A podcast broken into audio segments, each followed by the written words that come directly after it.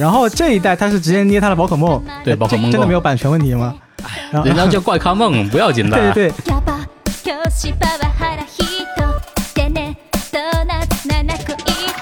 这个是鬼真的很牛逼吗？我觉得挺厉害的。保留意见。行那到后到时候后面我们互相 battle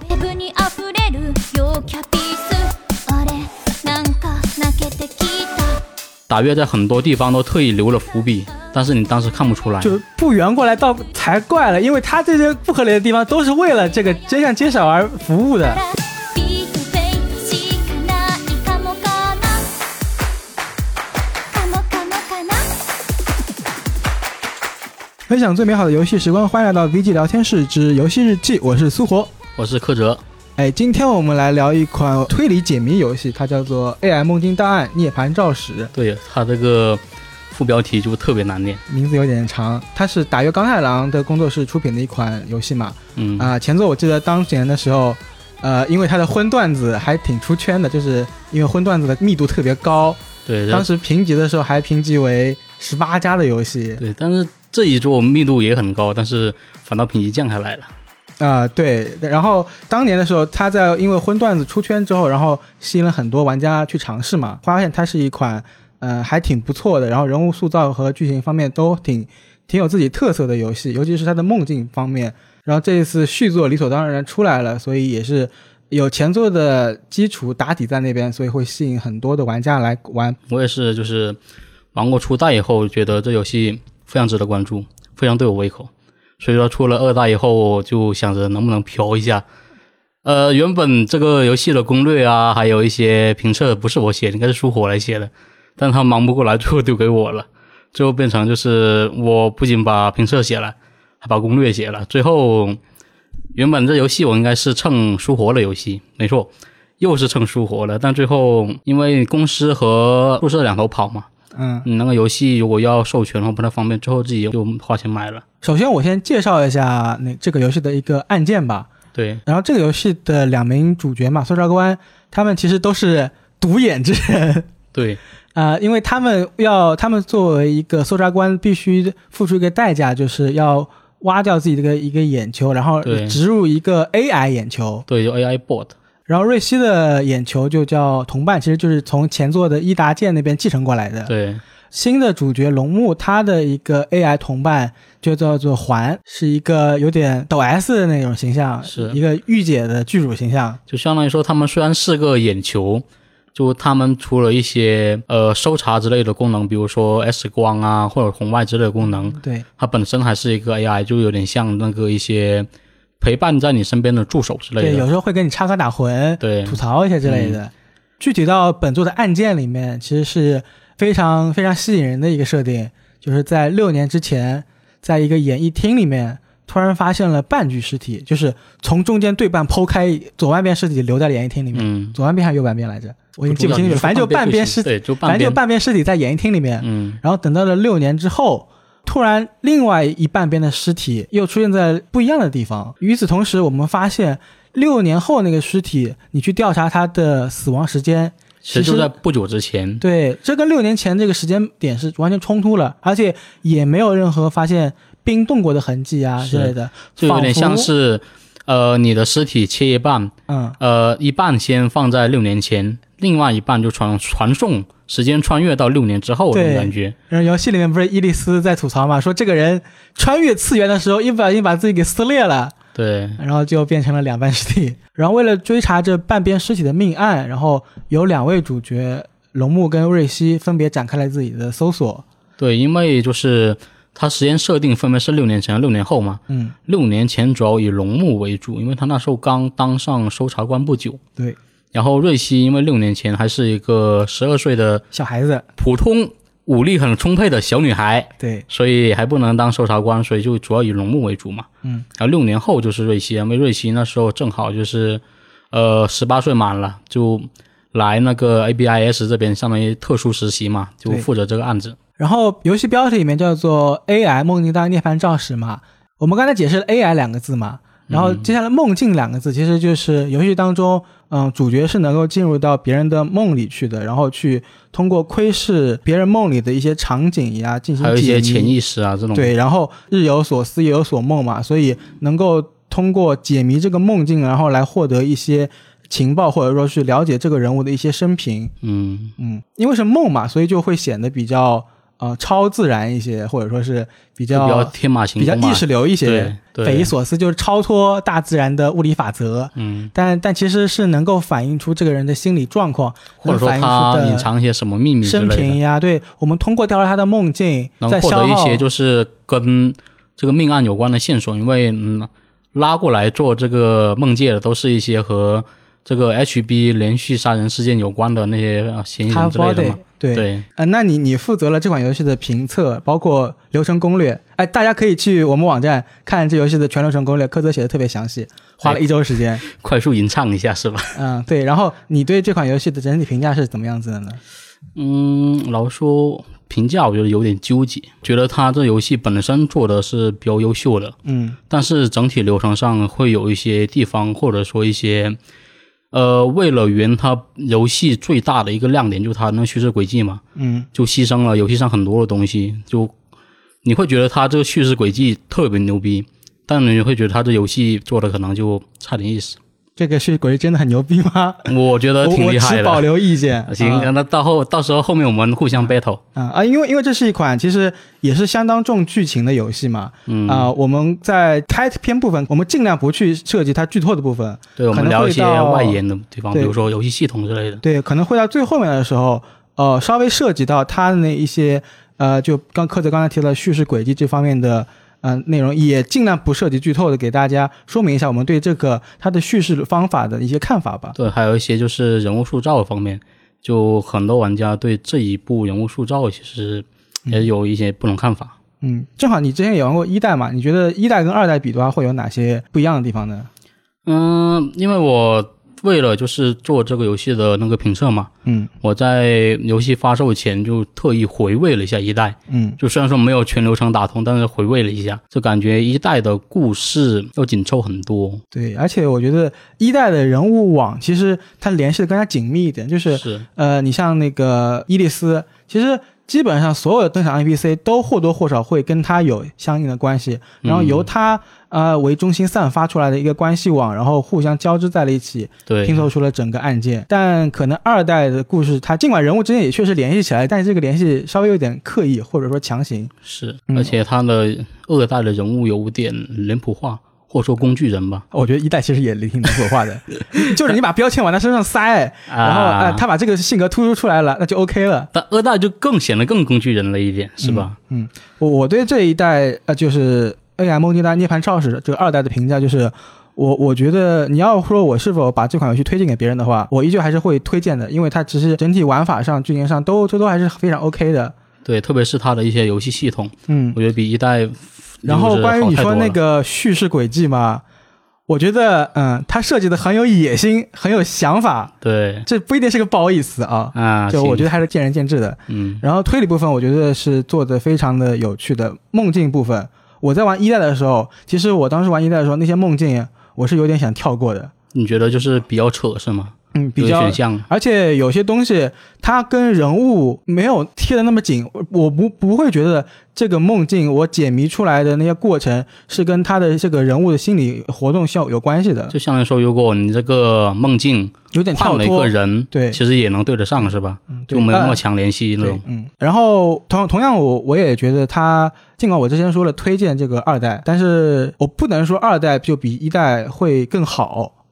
我觉得就是各有所长吧。一代很优秀的地方，比如说他把呃伊达健跟呃瑞希这两个主角塑造的非常棒，嗯，但是二代里面我也觉得这个双主角龙木跟瑞希其实没有那么好的化学反应。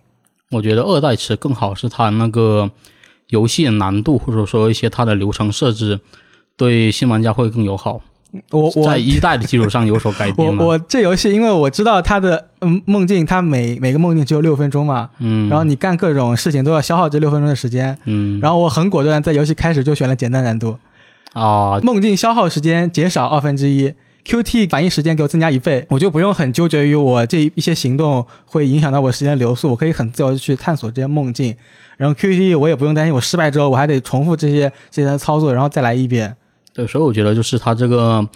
二代提供这个难度选项，就是应该是在一代基础上就改变的，因为一代我其实觉得就是它的 QTE 很烦人，对吧？你也觉得是吧？对然后它的一些像梦境，它因为有六分钟嘛，对，然后你如果想选一些胡逼的选项，嗯，它就你特别想选，但是为了破案你不能选，嗯这就很纠结。对，但如果有难度选项的话，你就时间比较充裕嘛，可以尝试一下。嗯嗯，还有我想批判这游戏的一点就是，就是我不太喜欢一个推理游戏里面涉及到一些太高科技的那个发明，比如说呢呃比如说人皮面具这种东西，呃，当然古代可能也有，但是我我把它理解为一种很高科技的东西。相当于高科技整容是吧？对，就是比如说，当这种很高科技的东西出现在推理游戏中的时候，我有时候进行推理的时候，明明靠它现有的线索，比如说目击证人看到这张脸，然后能够排除掉这个人的存在，但但后来结果你最后告诉我啊，其实是有人用了人皮面具。那个人的不在场证明是假的，那我觉得这样其实就很就是伤害到我我的那个，呃就有点在欺骗我，游戏在在欺骗我这种感觉。嗯，那我觉得你可能会更喜欢那种本格推理的那种，就是没有那种超能力嘛。嗯，他如果就在你看来，就是这种高科技，相当于一种变种的超能力，会影响到你正常以一种正常人的思维去进行推理嘛？嗯，游戏里面的时候，就这一座里面，尽管呃人皮面具出现了，但是没有呃影响到游戏剧情，但是它还出现了另外一些很高科技的存在。我觉得制作组刻意的在通过这种高科技吧，然后来混淆了一部分的视听，让影响到了我的判断。就你就觉得可能是这些高科技起了作用，嗯，然后就把一些就是推理给限定死了，对吧？呃，并不是限定死了，就是本来它在我现有的条件下，我已经给自己画好了一个范围，我只要在这一个范围里面去思考逻辑就可以了。嗯，然后他突然拿出了一些能够打破这个框架的科技出来，我可能思考的东西就更多更多了。嗯，对吧啊如果比如就比如说某个人他蒙着一个面罩，那我当然理所当然的会怀疑他面罩下可能不一定是他本人，这种我是可以接受的。嗯但你披个人皮面具，那那不行，我我不接受这个东西。啊行，嗯还有就是这一座很吸引我的一个点是它的一个主题，它其实这座有非常多 meta 元素，嗯，会有游戏中的角色跟我就我玩家作为对话。对，对，呃，它游戏里面有一个教派嘛，它就是它的信仰呢，就是叫做虚拟理论啊、模模拟理论。对，差不多，啊、反正他的当时他们的一个理论就是，呃，游戏中他们所在那个世界其实是假的，是 fake 的，嗯。呃，外面还有一个更广的世界。是真实的，对，所以他们在游戏里面承受的苦难，嗯，都是不重要的。你可以承受苦难，也可以不承受。我直接在这个游戏里面死都没事，因为我的本体在外面待着呢。对嗯对，这个这个非常吸引我，这让我想起了我很早以前就初中的时候看的一本哲学启蒙书，它叫做《苏菲的世界》。它当时那个《苏菲的世界》里面，本身它的剧情非常棒，然后也有很多跟哲学家有关的一些事迹吧，就作为哲学启蒙书真的非常棒。然后那本书故事的结尾就是苏菲意识到她自己生活在一本书本的世界中，嗯，然后最后跳脱出了那本书本，来到了一个新的、崭新的、更广远的世界。我当年的时候看到这个故事的时候，真的是冷汗层层，就逼我去思考：哎，我自己这个世界是不是也是虚拟的世界啊，是不是也是假的，对吧？啊？那个就初中生嘛，就是也嗯思想很天马行空，对，很奔放，而且开始怀疑这个世界的真实构造了。然后，不过现在就嗯，已经慢慢麻木于现在世界的真实上了。嗯，好像好像话题稍微有点扯远了。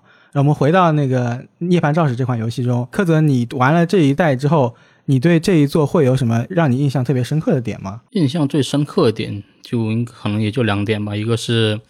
它的系统，就是它的探案体验，嗯就整个案子流程，呃，更清晰，而且就是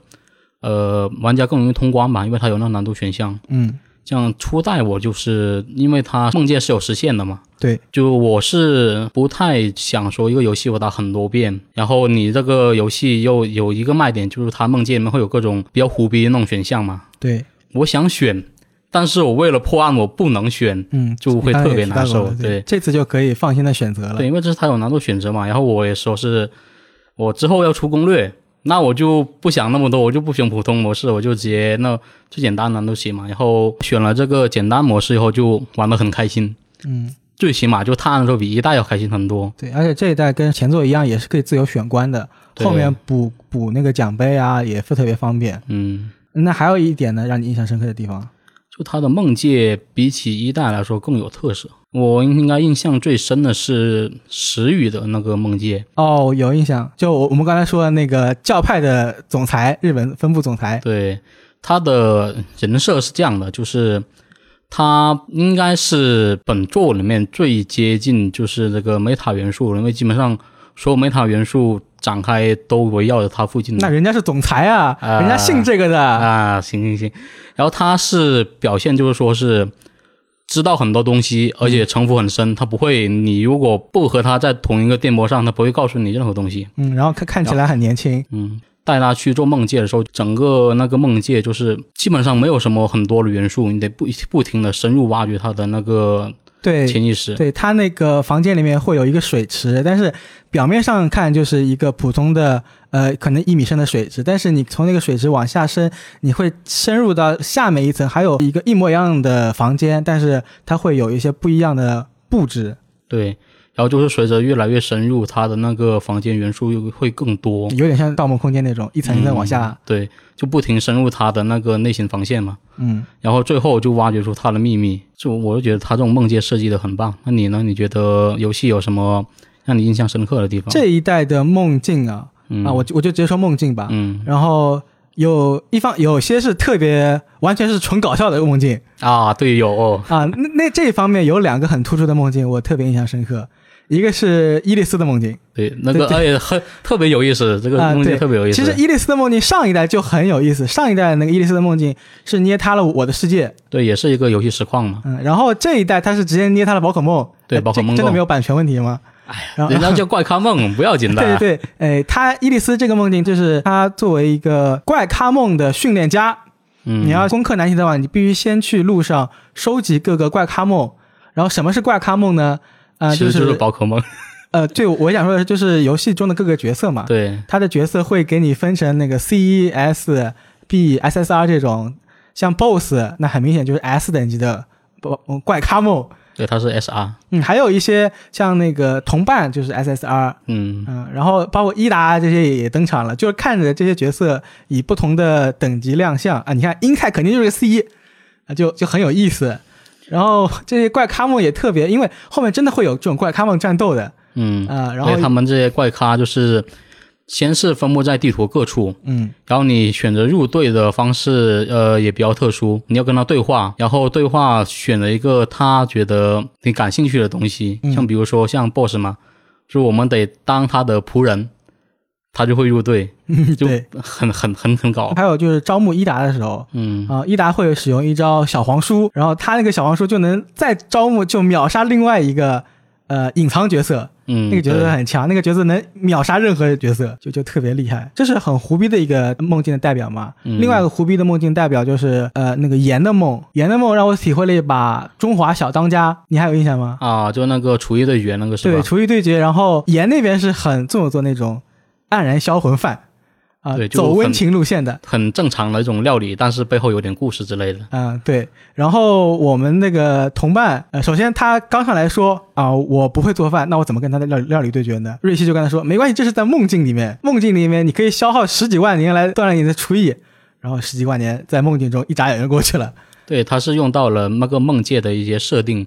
为梦界里面你除了一些特别的行动外，它时间流逝是很慢的。嗯，然后还有一些对，还有一些就是特殊的功能，比如说你这个事件事件只会花费十几秒，然后这次就是花费，就是说你这个整个就时休息过程，间减半，或者说限定，比如说一百秒变成一秒。对，这次就用了那个所有是那个事件等于一秒的这个特殊功能。嗯，然后厨艺对决的时候，同伴这边就是呃各种花花哨的就不可思议的料理纷纷给我端出来。对比如说，好像第三个料理就是一个冲上云霄的，对，突破天际直面神的那个蛋糕，对，就就特别的胡闹，就这一点给我留下印象深刻的。还有一些梦境，它其实是我觉得是相当于非常严肃的，在讲这个人的生平，讲这个人的成长的一些梦境，它其实是跟整个角色的塑造是有关系的。嗯，然后呃，这个为代表的有两个梦境，但是有一个梦境，那个亚麻牙的梦境，其实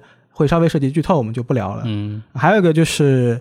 呃莱恩的梦境，莱恩这个角色，呃，他其实是一名原本是一名小偷，他有前科的人。对，他是一个开锁专精的，他对开锁特别强。对，游戏故事里面有时候他就是个开锁工具人啊，这边有个锁，哎，那那找莱恩吧。啊，那个门进不去，来，我们继续找莱恩。有时候真的是个工具人，而且莱恩一开始的时候，我真的很不喜欢他。就是一开头的时候，他初次登场吧，就是应该是呃一个很好看的姑娘叫做半，她在店里面跳了一首舞，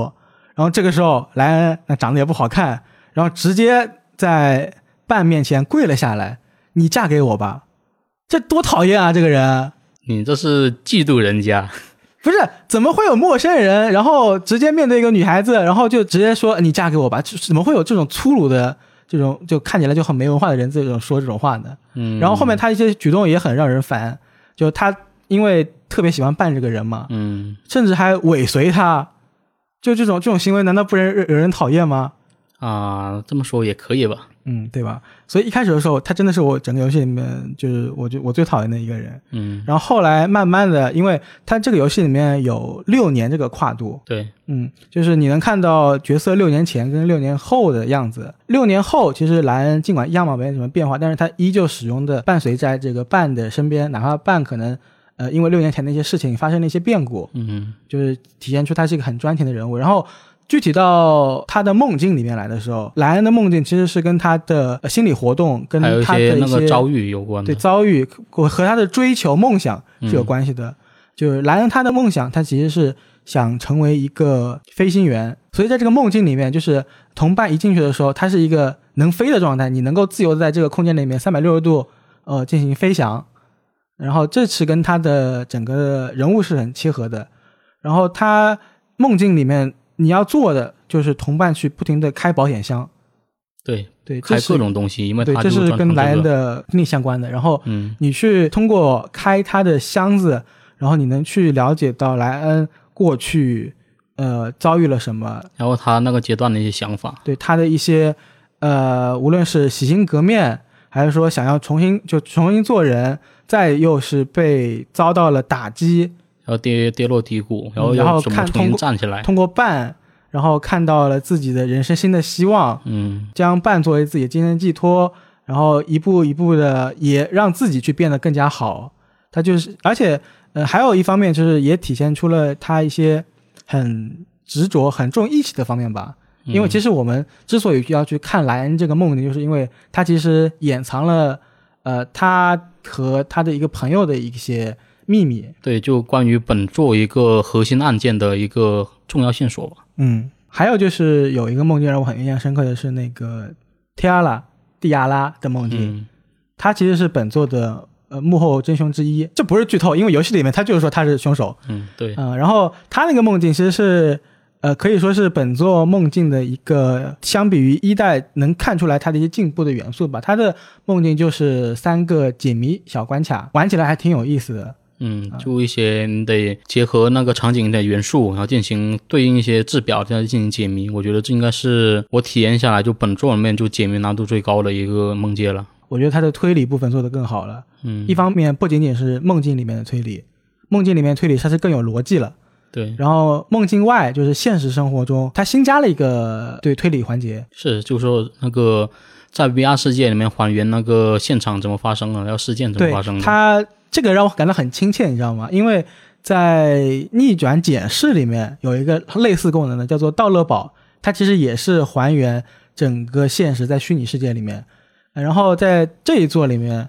它通过还原整个的案发现场，然后呃，你无论去调查线索，然后推敲出整个案件的经过，它一步一步是非常嗯有条理的给你解释清楚的。嗯，然后一方面我们跟着主角的脚步去了解之前的案发线索，然后也会让我们觉得我们很聪明，我们解开了这个谜团，这一点我我是觉得非常棒的。嗯嗯，不过我也想吐槽这一座让我非常不满意的地方，就是一代里面他动作就部分 QT 部分明明就做的那么烂，疯狂尬演，嗯，我还我也还记得，就是伊达他要面对一群那个黑帮黑衣人的时候，然后这个时候伊达丢出一本小黄书，然后觉醒了洪荒之力，冲上去，然后一顿 QTE 把那个那帮小混混打败的那个场景，对，其实这在二代其实也有就特别的胡闹，就特别的不不严谨、不严肃。这游戏你还讲严肃呢？那你是你不对了。呃，然后这一代里面就好像达越好这一口嘛，导致这一代我觉得动作戏的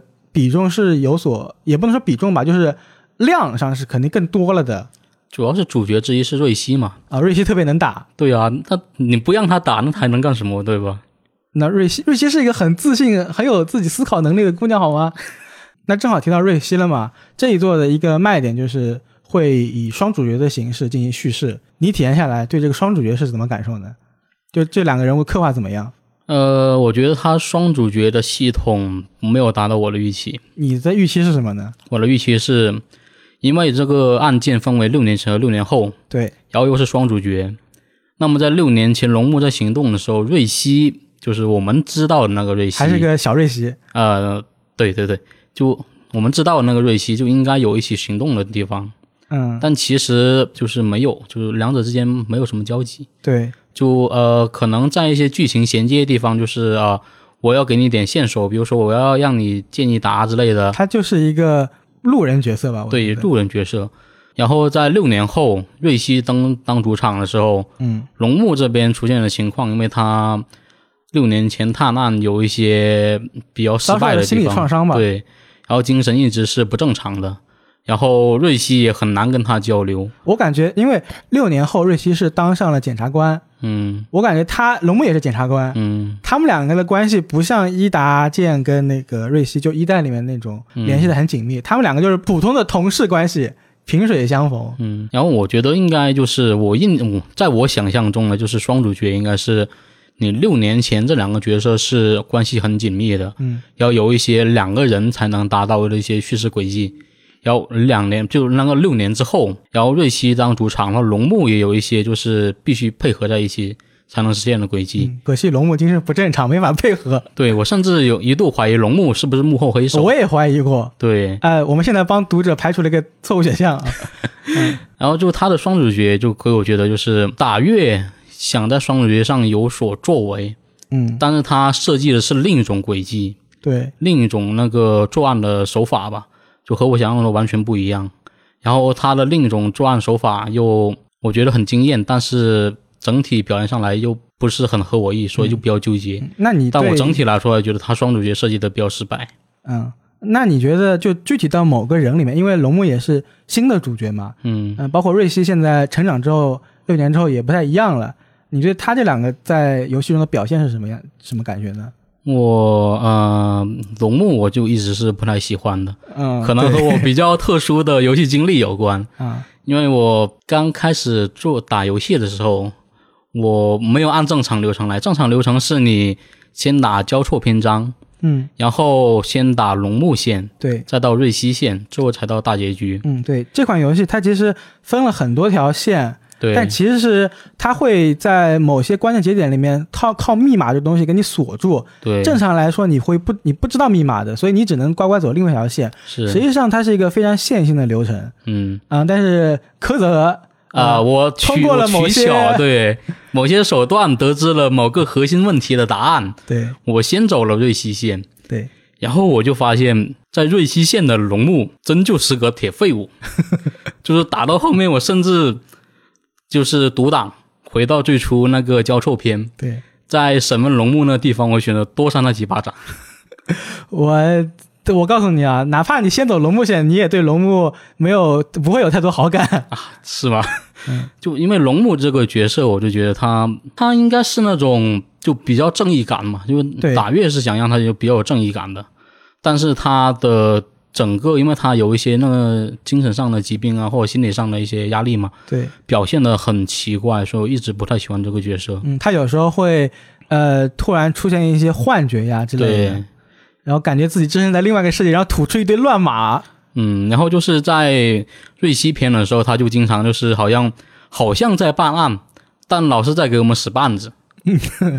就我就特别讨厌他。嗯但瑞希这边就好很多了，因为毕竟呃我也玩过一代嘛，嗯就我也很喜欢瑞希这个角色。就是虽然瑞希在二代就是跟伊达可能是学坏了吧，就也是黄段子各种来，但是哎，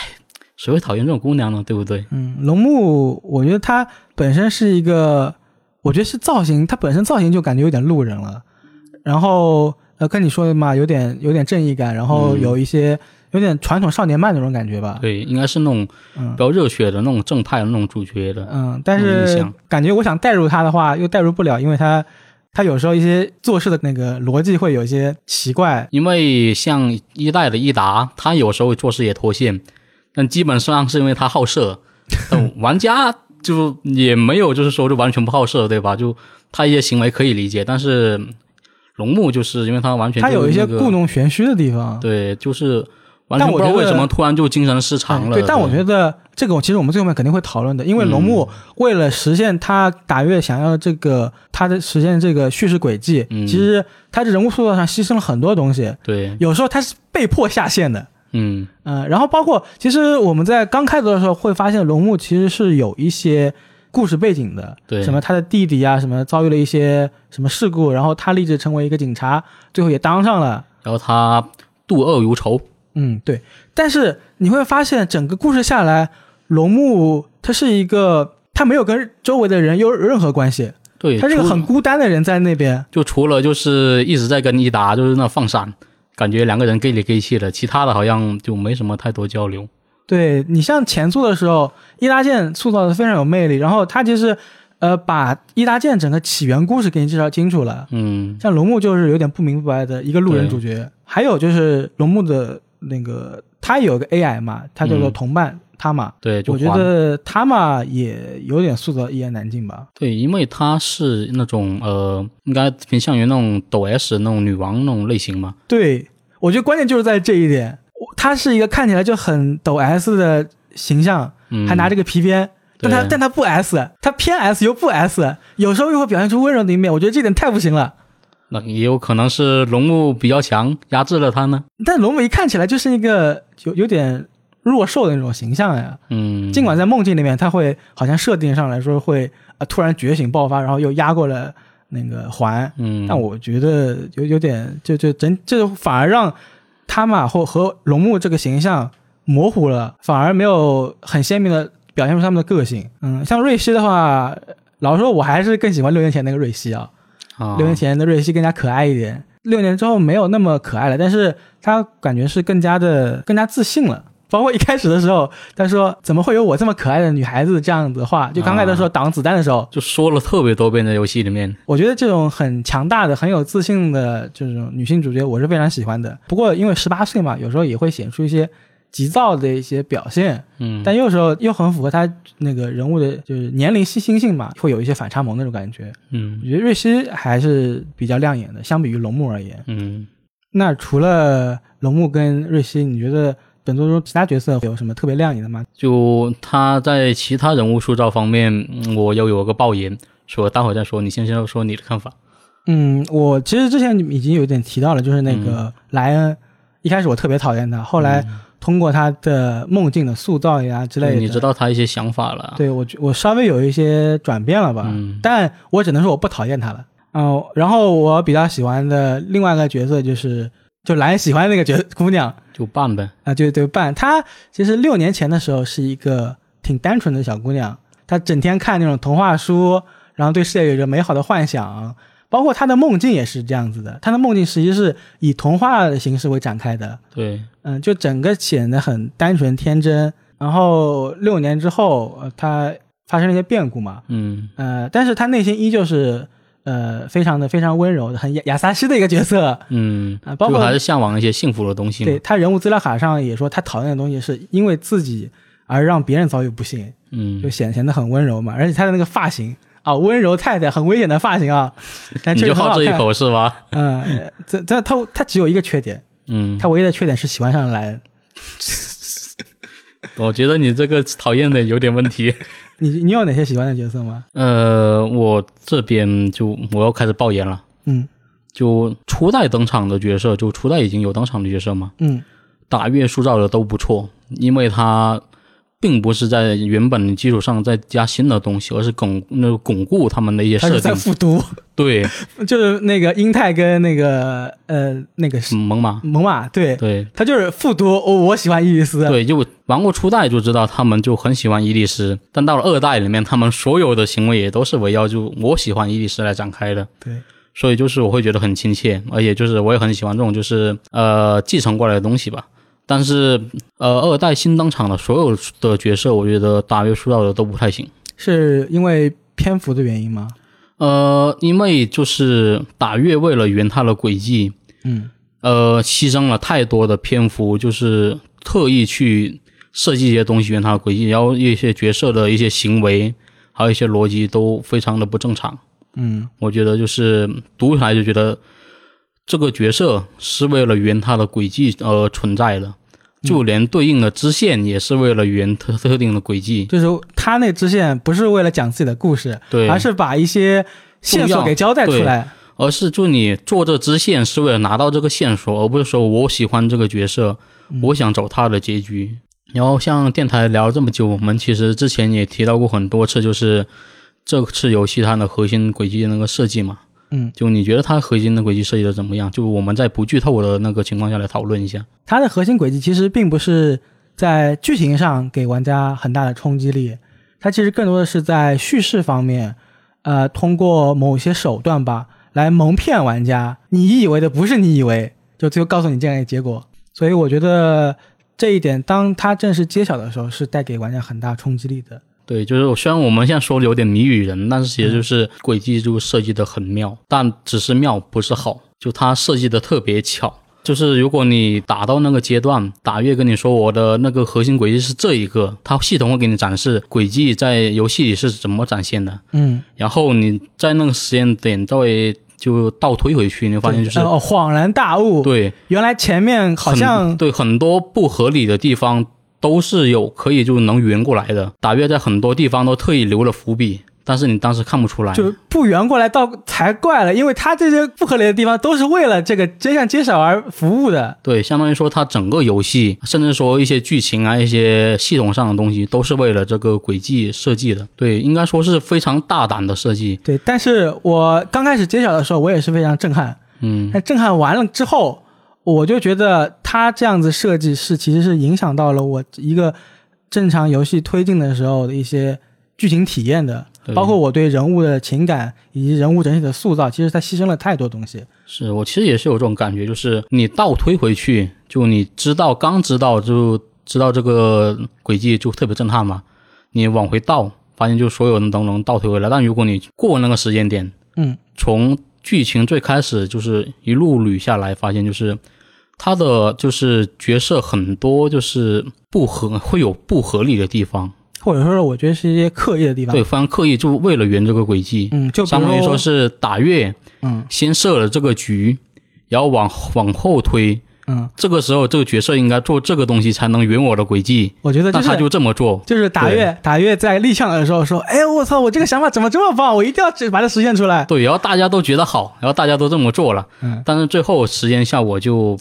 呃，我觉得比较差。呃我觉得可能刚才我们有点谜语人啊，那我讲个比较具体的例子，它是怎么实现的？就是有时候真的，我觉得它实实现的效果太生硬了。就比如说，呃，我们的 AI 它其实是有一个能够备份网络的嘛，因为它是数据形式呈现的嘛。嗯，但是很多时候它不会故意故意掉线，就比如说这个时候这个地方网络不好，你没有办法备份。对，它是这样的，是它的 AI board 是本地会有一个存储数据，嗯，然后在闲时它会把一些数据备份到云端这样子的。嗯理论上来说，它对理论上来说，AI 应该是能知晓一切事情的存在的。对，只要是你体验过了，它都知道。但是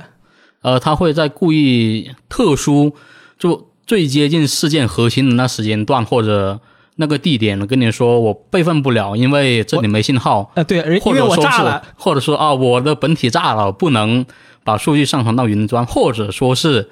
刚好服务器在维修，最近不能备份。就就就很这些很强行的片段，还有还有一个我觉得很强行的片段，就是游戏里面有一些线索是靠妈妈桑这一座里面，他会通过占卜来告诉玩家的这些线索，对，但是他这个线索是靠占卜回来的，一点都没有信服力啊。就相当于说是我不知道怎么把这个线索给你，然后我设计这么一个角色，由他来告诉你，对就，你怎么获知的不知道，但是你知道了这个东西。就就特别特别奇怪，而且主角还会一本正经的想，哎，妈妈桑说的这好像有点道理，我是不是应该去这个地方去看一眼呢？在主角行动的时候，会到那个东京各地去探索嘛，嗯，然后有时候你探索一圈下来，其实都没什么收获，对，必须得去妈妈桑里，他跟你说有这个东西，他觉得那里有东西，你可以去调查一下，嗯，那你才能去那个地方。，你倒不如宁愿跟我说，妈妈桑有一个地下的情报网，他是一个黑道，呃，他是个黑道里面的人，在一个推理游戏里面，我觉得是很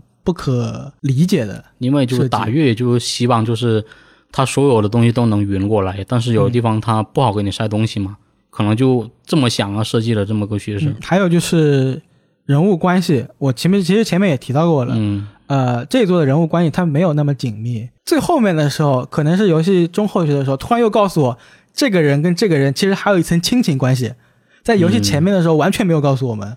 还有就是，呃，游戏里面让某个人强行失忆，啊，你有印象吧？就本来我应该一直在就这个人的事情我很关心的，然后这个人突然失忆了，然后就然后在特别适当的时候回想起来了。就有点非常刻意，就是剧啊，行吧，你剧本这么安排，那我可以理解。那你怎么说，你就怎么算。呃说了这么多，尽管我们刚才一直在吐槽这个核心轨迹的设计，对，但其实刚公开的那一下，就刚刚知道真相那一下，带给我的就是震撼，还是打越实现了他那个效果。对，就是虽然他为这个效果牺牲很多东西，嗯但是就是哪怕抛开这些缺点，这游戏也是很值得推荐的。我觉得，嗯，包括我们前面也说过了嘛，他在嗯梦境部分做得更好了，推理部分做得更更有逻辑性了，更好玩了。对，呃，其实我是觉得，呃，人物人物塑造上确实相比一代没有那么丰满嗯，啊、但是可玩性上是更加高更好了的，而且量更多了，应该梦境是比一代的数量更多的。嗯，对，差不多。嗯，因为它确实是一款非常注重剧情的一款游戏，导致我们前面可能说了太多很谜语人的部分。嗯，因为就是在不剧透的前提下，要讲清楚它的那个叙事轨迹之类的东西。就我们就功力不够很困难，我们功力不够，是我们。其实，在背后 NG 了很多遍，对吧？嗯，如果听众们还没有玩过这款游戏的话，啊、不妨在如果我们之前的聊的东西有打动到你的地方，嗯，不妨就可以尝试一下，或者说等将来某个时间段，等它进 XGP，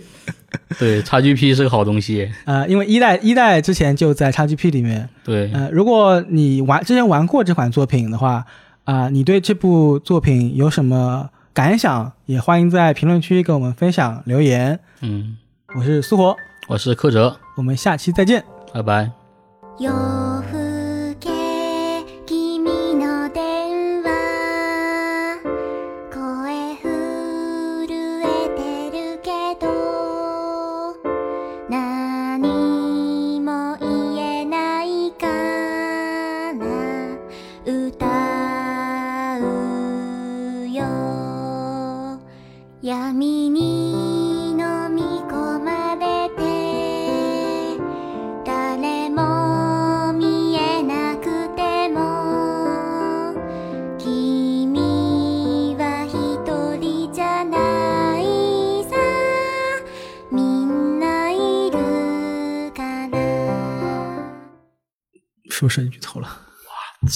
那好像有点，已经剧透了，以为他爸剧透了，这要怎么说呀？这这这谁剧透了？我们把这个剪了，操，这也算吗？这当然算剧透了。谁知他妈知道我是谁？不行，